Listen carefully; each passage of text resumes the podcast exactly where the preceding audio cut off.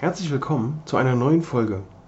Mein Name ist Peter Gielmann und das ist Leichter Leben mit Hashimoto, der Podcast.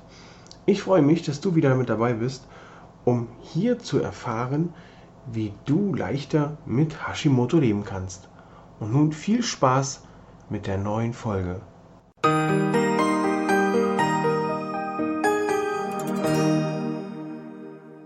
Heute kümmern wir uns mal darum, was ist denn überhaupt dieses Gluten?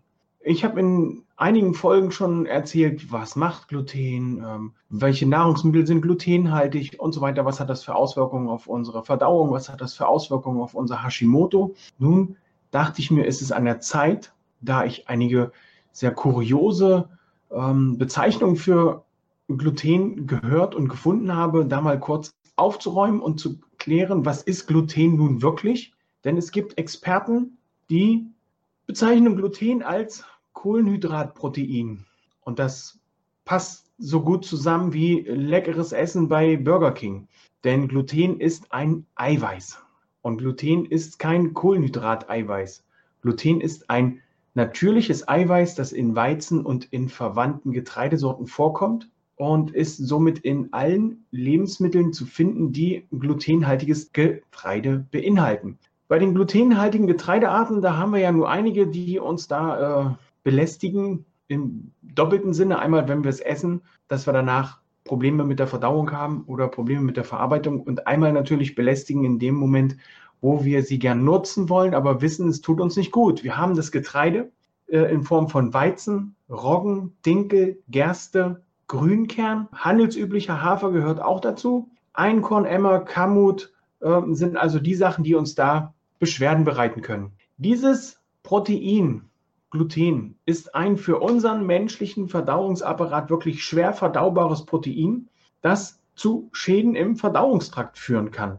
Äh, es ist ein sehr wichtiges Allergen, begünstigt Entzündungen und Immunreaktionen und auf lange Sicht kann hieraus auch ein Leaky Gut Syndrom entstehen. Im Fall von Zöliakie ist Gluten eine direkte Ursache für diese Autoimmunkrankheit. Zu den glutenhaltigen Lebensmitteln gehören Mehl, Weizenstärke, Paniermehl, Nudeln, Müsli und alle Backwaren, äh, von Keksen bis hin zu Salzstangen, Brot.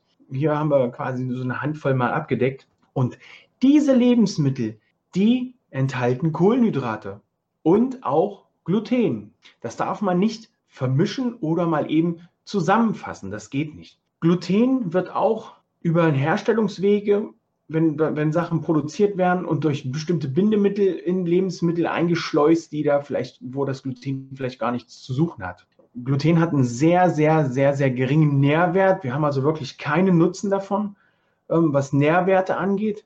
Es ist aber für die Verarbeitung bei Mehlen eine sehr, sehr super Sache, weil das Mehl, wenn es glutenhaltig ist, in Verbindung mit Wasser einen klebrigen Teig bildet und dafür sorgt, dass wir Brötchen, Brot, Kuchen und sonst was für Leckereien auf den Tisch bekommen. Der Teig ist elastisch, der hält gut zusammen. Man hat danach auch wirklich so ein, so ein Brötchenbiss und so ein Brotbiss, wenn man da reinbeißt und nicht, ja, also wer schon mal versucht hat, mit glutenfreien Sachen zu backen, das ist echt eine Herausforderung, das so hinzukriegen, dass es nicht nur so schmeckt wie glutenhaltiges Mehl, sondern auch die Konsistenz hat. Und das Auge ist ja schließlich mit. Und wenn man so einen Pizzateig dann hochhebt zum Beispiel oder einen Kuchenteig und das zerbröselt alles oder bei der Pizza, dann hängt da so was Labriges. Es schmeckt einfach nicht. Aus den Gründen, dass das äh, Gluten das alles zusammenhält, heißt das Ganze dann auch Klebereiweiß.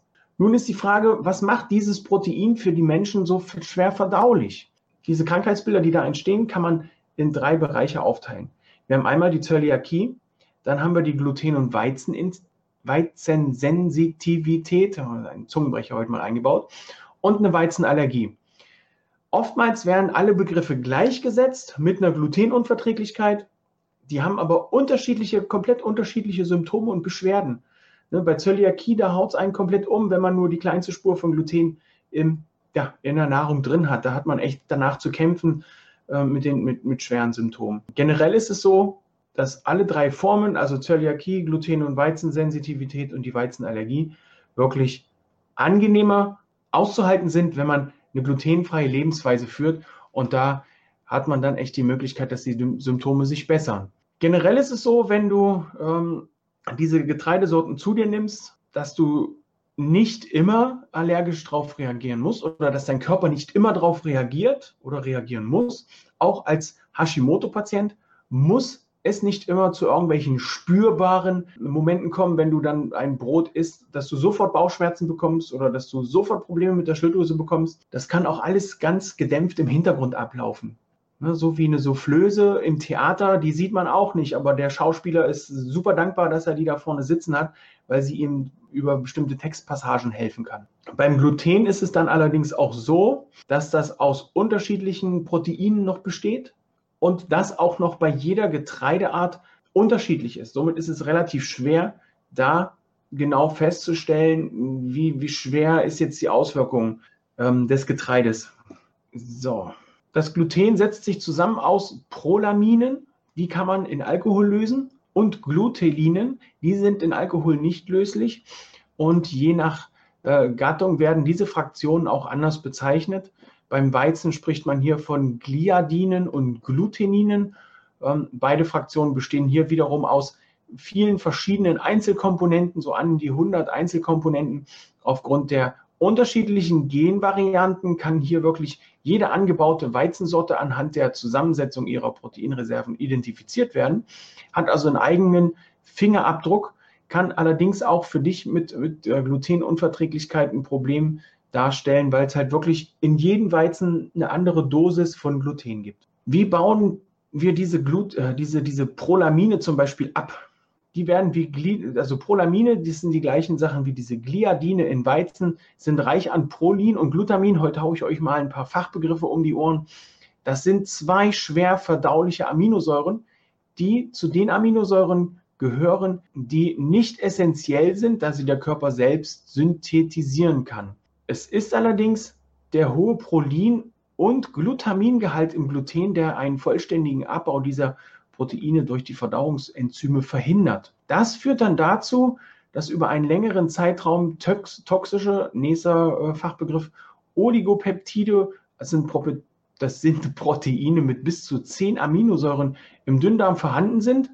Abgebaut wird das Ganze dann mit Hilfe einer Oxidase, die Prolin über die Vermittlung von Glutamat, Gamma, ja, da kriege ich noch einen Knoten in die Zunge, Semialdehyd in Glutaminsäure umwandelt. Und die Glutaminsäure wiederum muss in Glutamin umgewandelt werden, damit sie wieder zum Gehirn transportiert werden kann, wo sie dann zur Synthese von Protein benötigt wird. Also alles unheimlich kompliziert. Wenn wir uns das Ganze sparen, geben wir also das Gluten, geben wir unheimlich viel Ressourcen frei und haben hier die Möglichkeit, doch ein bisschen leichter zu leben.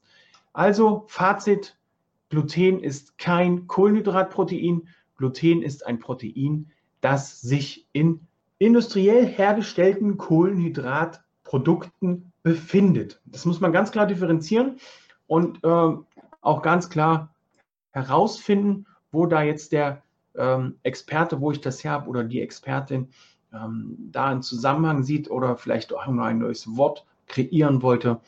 Äh, das entzieht sich noch meiner Kenntnis. Bevor ich mich heute verabschiede, ich möchte mal was Neues ausprobieren. Ich möchte mehr mit dir interagieren. Ich möchte mehr mit dir in Kontakt treten. Ich möchte erfahren, wie es dir geht, wie dir die Podcast-Folgen gefallen. Und aus dem Grund freue ich mich, wenn du in deinen Facebook-Stories teilst, dass du den Podcast hörst, mach einen Screenshot von deinem äh, von dem Podcast, markiere mich Peter Gehlmann oder Coach Peter Gehlmann. Wir können da in Kontakt treten. Ich möchte gerne wissen, wie geht's dir? Wie geht's dir mit dem Podcast? Bewirke ich was damit? Änderst du was für dich oder setzt du es bereits um? Und aus dem Grund markiere mich, mach einen Screenshot davon, schreib mir in die Kommentare, wenn du es bei Upspeak hörst, schreib mir Fragen. Ich beantworte die und ansonsten wünsche ich dir noch einen wundervollen Tag. Tschüss. So, das war's für heute. Tschüss, bis zum nächsten Mal. Euer Peter.